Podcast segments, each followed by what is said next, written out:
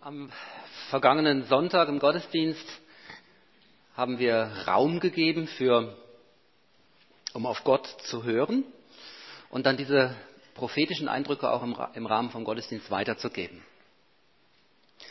Heute Morgen möchte ich euch ähm, aus dem Wort Gottes, aus der Bibel, ein Bild vorstellen, wo äh, ganz ähnlich, dunkt mich das, äh, auch diesen Charakter von etwas Prophetischem hat. Ich gebe zu, dass ich diesen Text ausgewählt habe unter dem Eindruck, heute ist der dritte Advent und ich will doch über irgendwas Adventliches predigen. Der Eindruck hat sich dann für mich auch bestätigt. Überrascht war ich dann über die politische Sprengkraft, die auch in diesen alten Jesaja-Texten drinsteckt. Und da bin ich selber bisschen gespannt, wie das gelingt, das heute Morgen diese Sprengkraft so rüberzubringen, dass es äh, sprengt, aber nicht unsere Gemeinde oder so. also wir sind im, im Buch des Propheten Jesaja, Kapitel 11. Und ich lese zunächst mal den Vers 1. Es wird ein Reis hervorgehen aus dem Stamm Isais und ein Zweig aus seiner Wurzel Frucht bringen. Da muss man zunächst mal wissen, wer Isai war. Dieses Reis wird hervorgehen aus dem Stamm Isais. So, die Bibelleser unter uns, die mögen sich erinnern, dass Isai der Vater von König David war. Der Stamm Isais ist also, hat etwas zu tun mit der Königsdynastie Israels unter David. Wir kennen auch heute den Begriff Stammbaum. In dem Sinne ist hier der Begriff Stamm Isais verwendet. Also es geht um die Königslinie, in deren Verlauf dann auch einer der größten Könige von Israel ähm, dann geboren wurde. Es geht um seinen Stammbaum, der eben mit, mit dem Vater von David, Isai, begonnen hat. Jetzt ist hier dieser Stamm heute, diesem Bild, Vers 1, ist ein Baumstumpf. Das Bild spricht auch von Zerstörung von Tod. Das davidische Königshaus wurde vernichtet durch das Weltreich Assyrien zu Lebzeiten von diesem Propheten Jesaja. Umgehauen, gefällt wie ein Baum. Wir sehen das auch im Zusammenhang hier in unserem Text, dass die vorangehenden Verse von dieser Zerstörung sprechen. Ich lese Kapitel 10, 33 bis 34, die unmittelbaren Verse vor Kapitel 11. Siehe, der Herr, der Herr Zebaoth, wird die Äste mit Macht abhauen und, was hoch aufgerichtet steht, niederschlagen, dass die Hohen erniedrigt werden. Und der dichte Wald wird mit dem Eisen umgehauen werden und der Libanon wird fallen durch einen Mächtigen. Dieser Mächtige, das ist der König von Assyrien, äh, den Gott gebraucht als, als Werkzeug seines Gerichts an seinem Volk, an Israel. Und im Anschluss dann daran dieses Bild, Kapitel 11, Vers 1, einfach nochmal in prophetischer Bildsprache das, was damals historisch zu Lebzeiten von David, äh, von Jesaja geschehen ist. Dieser Text spricht in unsere Zeit vom Advent, weil der neu ausschlagende Zweig aus diesem eigentlich abgeschriebenen, totgeglaubten, abgehauenen Baum, dieser neu ausschlagende Zweig, das ist Jesus Christus. Zart, klein, von außen betrachtet, ähm, wenig verheißungsvoll, weil wenn ich so einen Baumstumpf sehe, wo ein kleiner Zweig oben rauskommt, dann mag mich das erfreuen und ich mag schnell meinen Fotoapparat rausholen und ein Bild davon schießen, aber ich glaube nicht an, eine, an die große Zukunft dieses Baumes, wenn da so ein kleiner Zweig wieder aus, ausschießt aus diesem totgeglaubten Baumstamm. Klein und zart, ein Hinweis auf Jesus Christus, wo Jesaja damals gespürt hat, so jemand wird kommen, jemand Großes, aber er fängt ganz klein an. Adventsbotschaft. Warum kann ich das so mit dem Brustton der Überzeugung hier behaupten? Wenn wir uns allein die ersten Kapitel im Buch Jesaja anschauen, Kapitel 1 bis 12 zum Beispiel, ist so ein, ein Abschnitt, der, der sinngemäß sehr gut, sehr nah zusammenpasst. Dann lesen wir dort dem einen oder anderen Kapitel eben von dieser Erwartung, wo nicht nur der Prophet Jesaja hatte, wo, sondern wo damals in Israel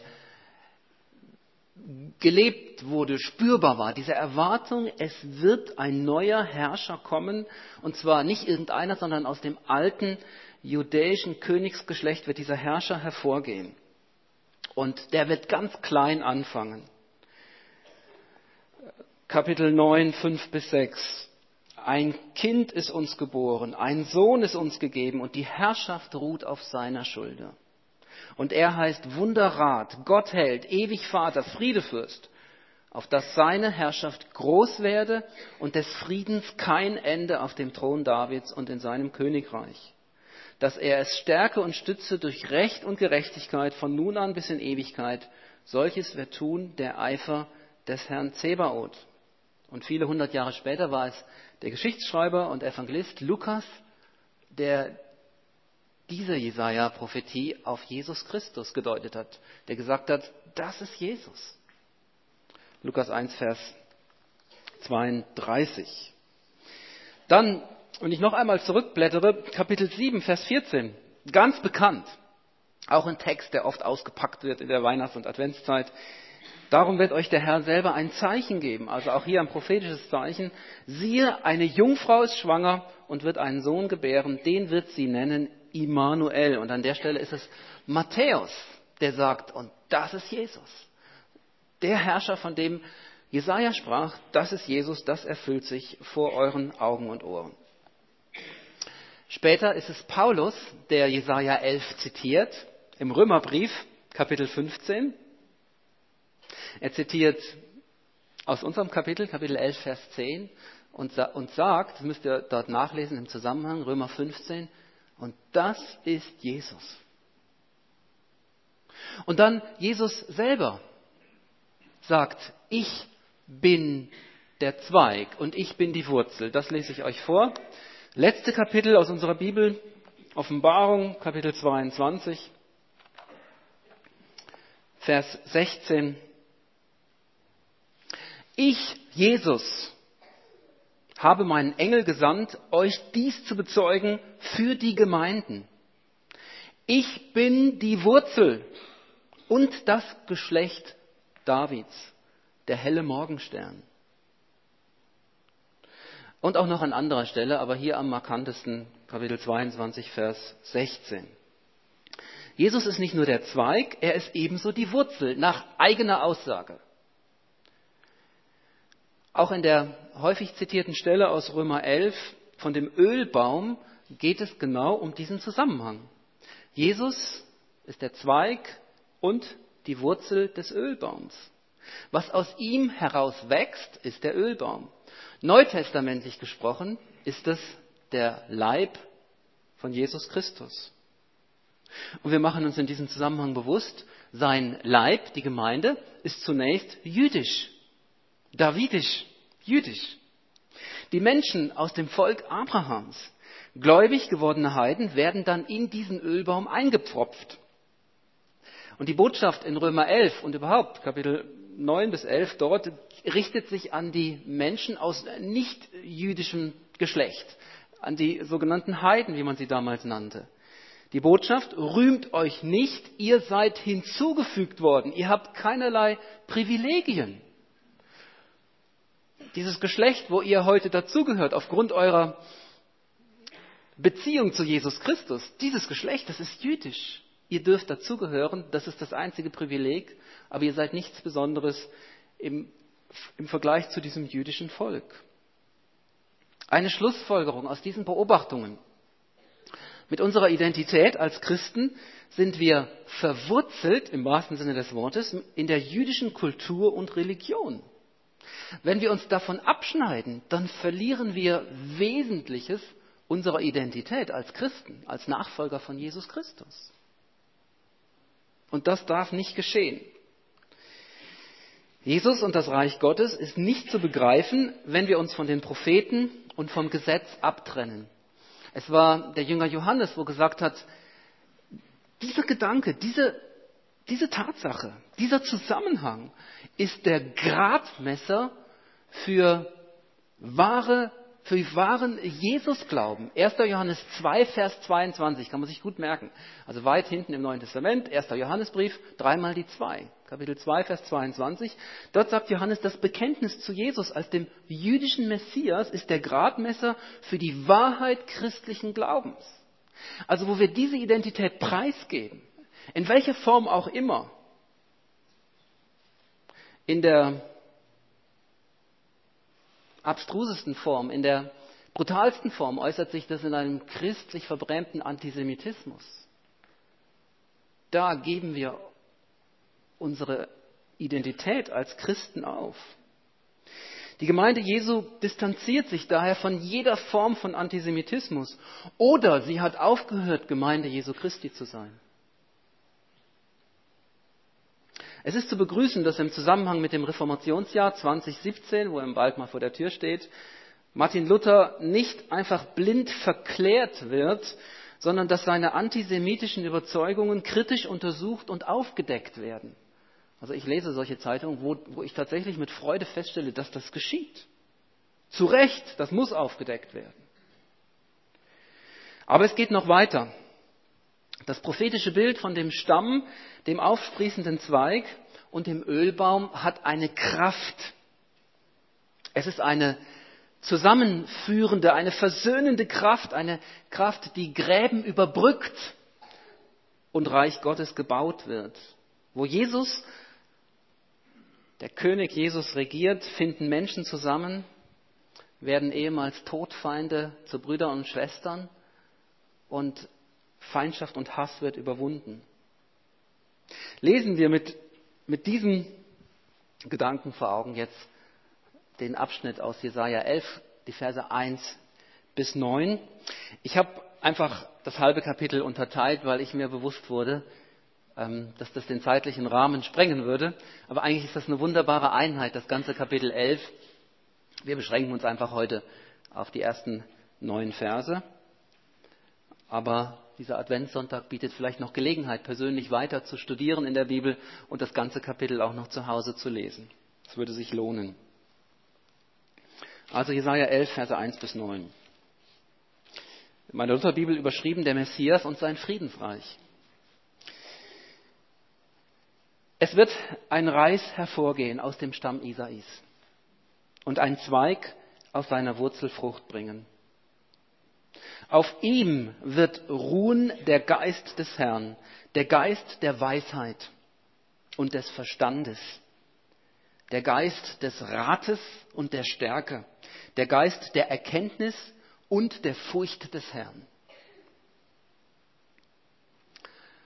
Und Wohlgefallen wird er haben an der Furcht des Herrn.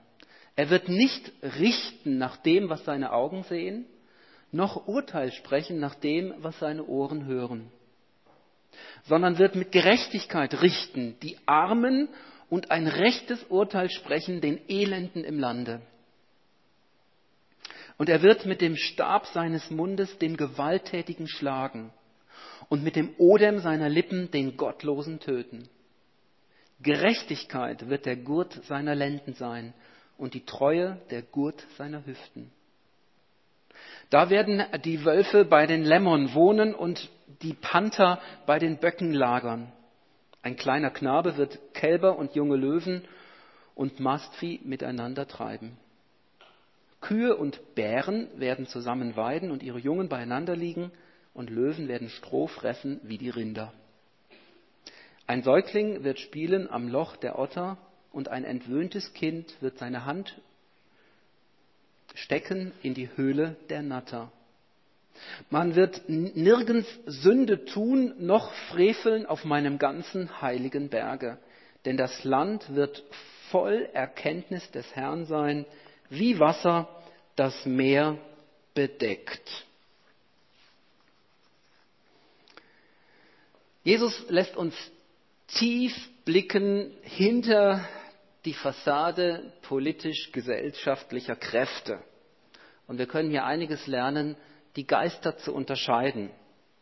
Das ist mein erster Gedanke in der Auslegung dieses Textes. Geister unterscheiden in der Gesellschaft und Politik dank dessen, was das Wort Gottes uns hier bei dem Propheten Jesaja anvertraut. Wir sehen hier bei Jesaja zwei verschiedene politische Systeme. Wir könnten auch von Geistern sprechen. Wir sprechen auch heute manchmal von einem Zeitgeist. Zwei unterschiedliche Beobachtungen. Auf der einen Seite ist Assur, das politische Weltreich der damaligen Zeit, vertreten durch seine Könige. Und auf der anderen Seite dieser Sprössling, dieser Zweig, Javis, der neu ausschlägt aus dem Stamm Isais. Assur schlägt mit dem, mit dem äh, Stock seines Zorns. Hört einmal Kapitel 10, Vers 5 bis 6, wie sich das anhört. Wehe Assur, der meines Zornes Rute und meines Grimmes Stecken ist. Ich sende ihn wieder ein gottloses Volk und gebe ihm Befehl wieder das Volk, dem ich zürne, dass er es beraube und ausplündere und es zertrete wie Dreck auf der Gasse. Der Sprössling Javis schlägt mit dem Stock seines Mundes. Wir haben es gerade gehört, Vers 4 in Jesaja 11. Er wird mit Gerechtigkeit richten die Armen und ein rechtes Urteil sprechen den Elenden im Lande. Und er wird mit dem Stabe seines Mundes Gericht üben.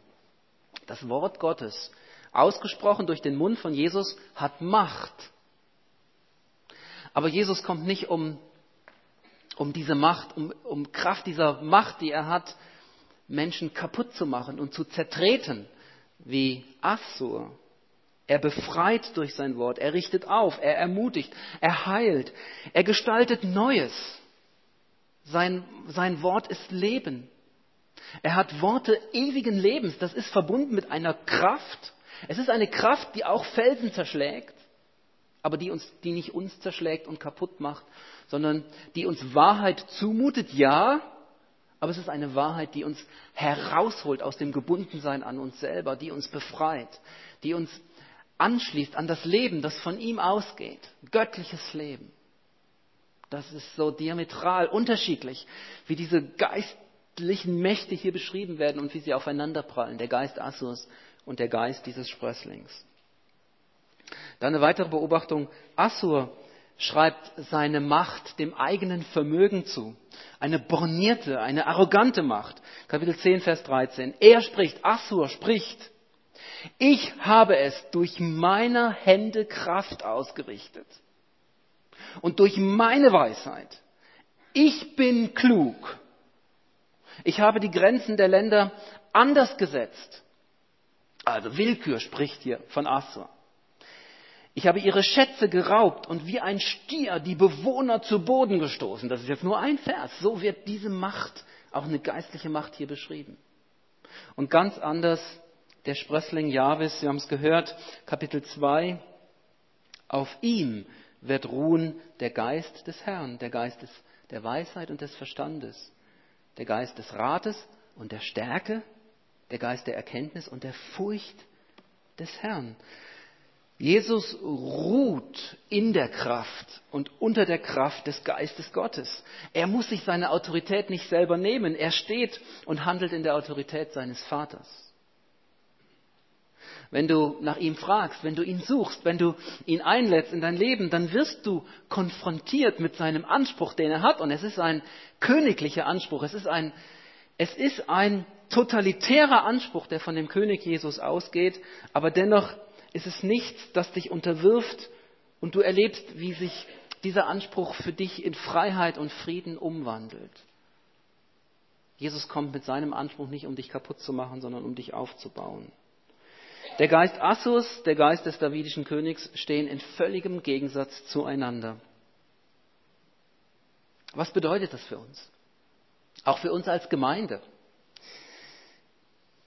In der Gemeinde darf und muss es unterschiedliche politische Überzeugungen geben. Es wäre schlimm, wenn wir das vereinheitlichen würden und Überzeugungen unterdrücken würden. Das darf nicht geschehen. Es braucht die Stimmen, die mehr von rechts her argumentieren und eine konservative Werthaltung vertreten. Es braucht auch die Stimmen, die mehr von links her argumentieren und für sozialen Ausgleich und Gerechtigkeit eintreten. Das ist jetzt nur ein Beispiel. Rechts und links ist vielleicht das plakativste. Es braucht Pluralität in der Gemeinde, auch im Leib von Jesus. Die Trennlinie verläuft nicht zwischen rechts und links oder sonst wo. Sie verläuft zwischen dem Geist Assurs und dem Geist Jahwes, wie er sich hier offenbart. Mit Beispielen müssen wir an der Stelle vorsichtig umgehen. Ich erlaube mir trotzdem das eine oder andere. Ich hole nicht vorher noch tief Luft, sondern einfach einen Schluck Wasser. Ich bin froh, dass du das nicht umgeschmissen hast mit deinem Mikrofon vorhin. Aber nicht wegen dem Mikrofon, sondern wegen meiner Bibel, die daneben lag. Die Trennlinie verläuft zwischen dem Geist Assurs und dem Geist dieses Sprösslings. Wir haben es gehört aus dem Wort Gottes. Wenn der philippinische Präsident Rodrigo Duterte Barack Obama einen Hurensohn nennt, das sind alles jetzt nur Zitate aus der Tagespresse, oder wenn Wladimir Putin ukrainische Politiker pauschal als Nationalisten, Faschisten und Antisemiten beschimpft, oder wenn das türkische Staatsoberhaupt Erdogan dem irakischen Ministerpräsidenten Haider al-Abadi zu verstehen gibt, dieser spiele nicht auf seinem Niveau, er solle doch seinen Platz kennen. Oder wenn Donald Trump, ja, der muss jetzt auch, muss auch dafür herhalten. Wenn in seiner Weltsicht alle Mexikaner schlicht Vergewaltiger sind, welchen Geist spüren wir da? Es ist ein Geist der Arroganz, des Stolzes, ein destruktiver Geist. Es ist der Geist Assurs. Ganz anders der Sprössling Jahwes. Unterstützen wir Politiker, die sich in diesem Geist engagieren. Und da werden die einen werden äh, immer noch mehr zu dem einen und die anderen mehr zu dem anderen Spektrum hintendieren. Und das darf und soll so sein. Ich habe es schon gesagt. Aber wenn es darum geht, Orientierung zu finden, dann schauen wir nicht nur, auf, nicht nur auf sachpolitische Themen, wo man oftmals wirklich auch unterschiedlicher Meinung sein kann, sondern versuchen wir die Geister zu unterscheiden. Und dann kann manchmal etwas, etwas sein, was uns sehr herausfordert in unserer eigenen Überzeugung, uns ist vielleicht gar nicht so bequem. Aber wir sind dennoch aufgerufen, es zu prüfen und ernst zu nehmen und nicht einfach platt zu machen, wenn es nicht unserer bisherigen Überzeugung entsprechen sollte finde ich eine wesentliche Leitlinie für politische Diskussionen innerhalb vom Leib von Jesus. Gehen wir noch einen Schritt weiter. Das Friedensreich des Messias, wie es hier beschrieben wird, das birgt noch, noch weitere Sprengkraft. Schauen wir es mal von hinten an. Vers 9. Hier ist die Rede von der Überwindung von Sünde durch die Kraft dieses Geistes sozusagen die Schlussessenz von allen Beobachtungen, von diesen wunderbaren Bildern, wenn der Panther mit der Kuh und so weiter, wir haben es gehört. Und zum Schluss fasst Jesaja das zusammen, man wird nirgends Sünde tun, noch freveln auf meinem ganzen heiligen Berge. Das ist dieses Reich des Messias, das Jesaja vor Augen hat. Und es ist die Erkenntnis des Herrn, auch Vers 9, die, die für die, die, die Qualität dieses Reiches garantiert und herstellt. Denn das Land wird voll Erkenntnis des Herrn sein, wie Wasser das Meer bedeckt. Das ist das prophetische Bild. Vom Wurzelstock und dem aufkeimenden Zweig bis hin zu dem Bild von der Erkenntnis des Herrn, wo das ganze Land ein, einhüllt und, und eintaucht in die Erkenntnis Gottes. Der Prophet Hosea hat gesagt, es ist der Mangel an dieser Erkenntnis, welches ein Volk und auch den einzelnen Menschen zugrunde richtet. Der Mangel an Erkenntnis. Und hier bei Jesaja umgekehrt, positiv formuliert, es ist diese Erkenntnis, wo ein Volk aufbaut, wo Hass überwindet und wo in der Kraft des Messias etwas möglich macht, wo die Propheten von geträumt haben und gesagt haben, es wird ein Ros entspringen. Und wir heute als Nachfolger Jesu, wir sagen, und es ist ein Ros entsprungen. Wir schauen zurück. Advent bedeutet, er ist gekommen in unsere Situation hinein. Und wir schauen nach vorne, weil wir gleichzeitig spüren, in seiner Vollendung ist das noch nicht eingetreten. Da kommt noch mehr. Da kommt noch etwas Größeres. Zu den Auswirkungen der Königsherrschaft des Messias gehört hier, dass Rechtsprechung eine neue Qualität bekommt, Verse 3 bis 5. Er wird nicht richten nach dem, was seine Augen sehen. Ja, wonach denn? Nach dem, wie das Herz beschaffen ist. Wir sehen bei Jesus, er kennt den Menschen. Wenn wir das einfach so lesen in den Evangelien, ist das spannend und interessant. Wenn es mich selber trifft und ich erkenne, ich bin erkannt, er kennt mich besser, wie ich mich selber kenne, dann holt mich das heraus aus, aus meinem geistlichen Tiefschlaf und ich werde, werde mir bewusst, dieser Jesus, der, der steht mir gegenüber und ich bin erkannt in seinen Augen ich bin auf Gnade angewiesen, ich bin, ich bin auf seine Gunst angewiesen. An ihm komme ich nicht vorbei. Ich kann nichts verstecken vor ihm. Er wird nicht richten nach dem, was seine Augen sehen. Er lässt sich nicht irritieren von Äußerem. Er sieht das Herz. Und er schafft Wiedergutmachung. Wiedergutmachung, davon spricht dieses messianische Reich. Lesen wir unter diesem Eindruck einmal die Seligpreisungen seiner Bergpredigt. Sie ist voll von Rechtsprechung und von Wiedergutmachung. So regiert Jesus Christus sein Reich. Dasselbe gilt dann auch für seine Nachfolger. 2. Korintherbrief, Kapitel 5, Vers 16. Wir beurteilen Menschen nicht mehr nach dem Fleisch, schreibt Paulus auch dort, 2. Korinther 5, Vers 16. Und dann geht es dann weiter, der bekannte Abschnitt, denn ähm, wir sind ähm, eine neue Kreatur, die wir an Jesus glauben. Wir beurteilen nicht mehr nach dem Äußeren, nach dem Fleisch, sondern nach der inneren Beschaffenheit und nach dem Geist, der einen Menschen regiert oder ein Volk oder eine Gemeinde. Wiederherstellung und Frieden in diesem Reich, Verse 6 bis 8. Am letzten Sonntag hatte jemand das Bild von einer sommerlichen Blumenwiese mit einem angerichteten Picknick als Ausdruck von Wohlsein, von Frieden und von Fülle. Das Bild, das Jesaja beschreibt, das ist ganz ähnlich. Noch konkreter mit diesen Tieren und so. Noch verblüffend detaillierter. Der Kerngedanke hier ist der von der Überwindung von Feindschaft. Überwindung von Gegensätzen.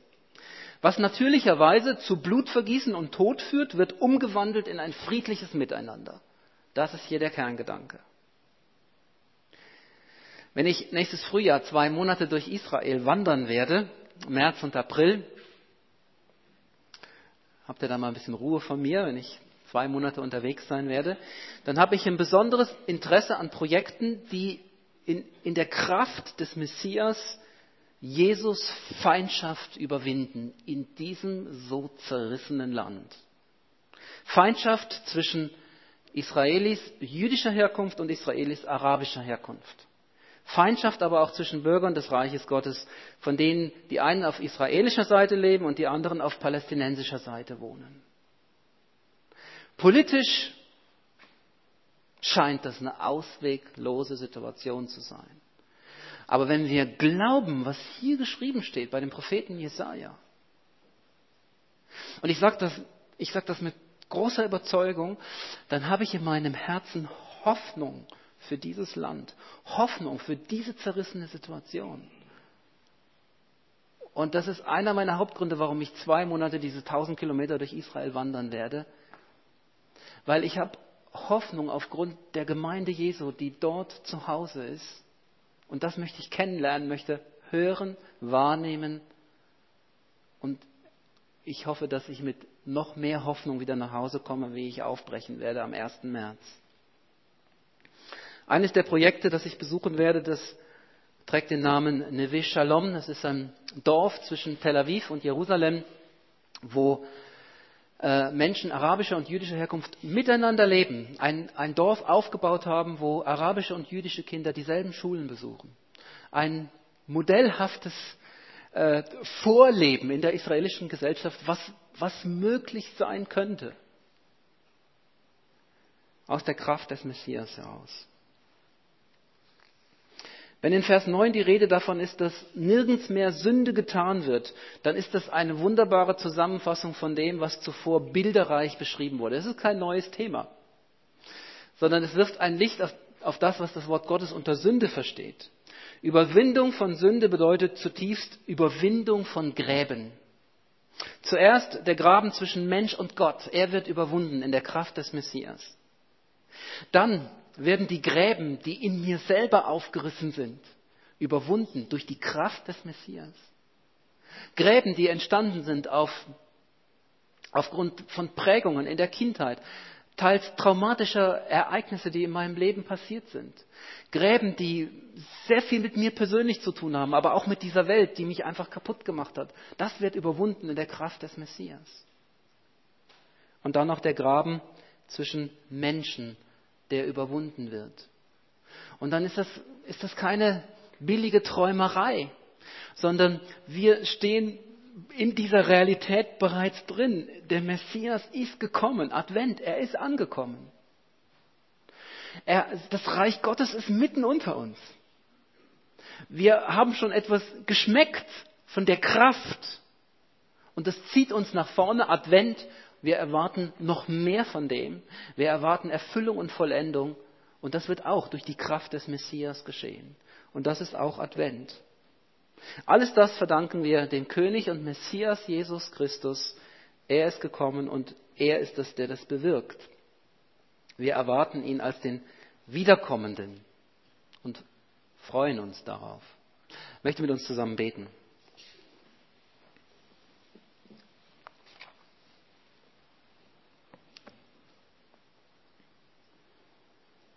Ich danke dir, Jesus Christus, für das Privileg, dass du bis auf diesen Tag und ich glaube auch darüber hinaus Menschen herausrufst und rettest und einfügst in deinen Leib. Und ich habe Freude an der tiefen Verbundenheit mit dem jüdischen Volk, unserer Wurzel, dem Stamm, und dass du aus beidem eins gemacht hast, Herr. Allein in diesem Graben, den du überwunden hast, steckt so eine wunderbare Kraft. Du bist wirklich der Friedefürst, wunderbarer Ratgeber.